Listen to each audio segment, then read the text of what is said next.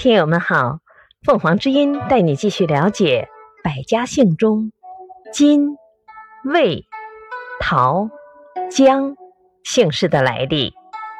金，远古皇帝的儿子少昊的后代以金为姓。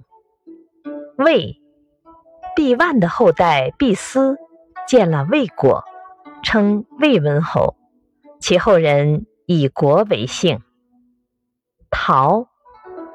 尧的子孙中有人以制陶为荣耀，就姓陶，后来世代延续。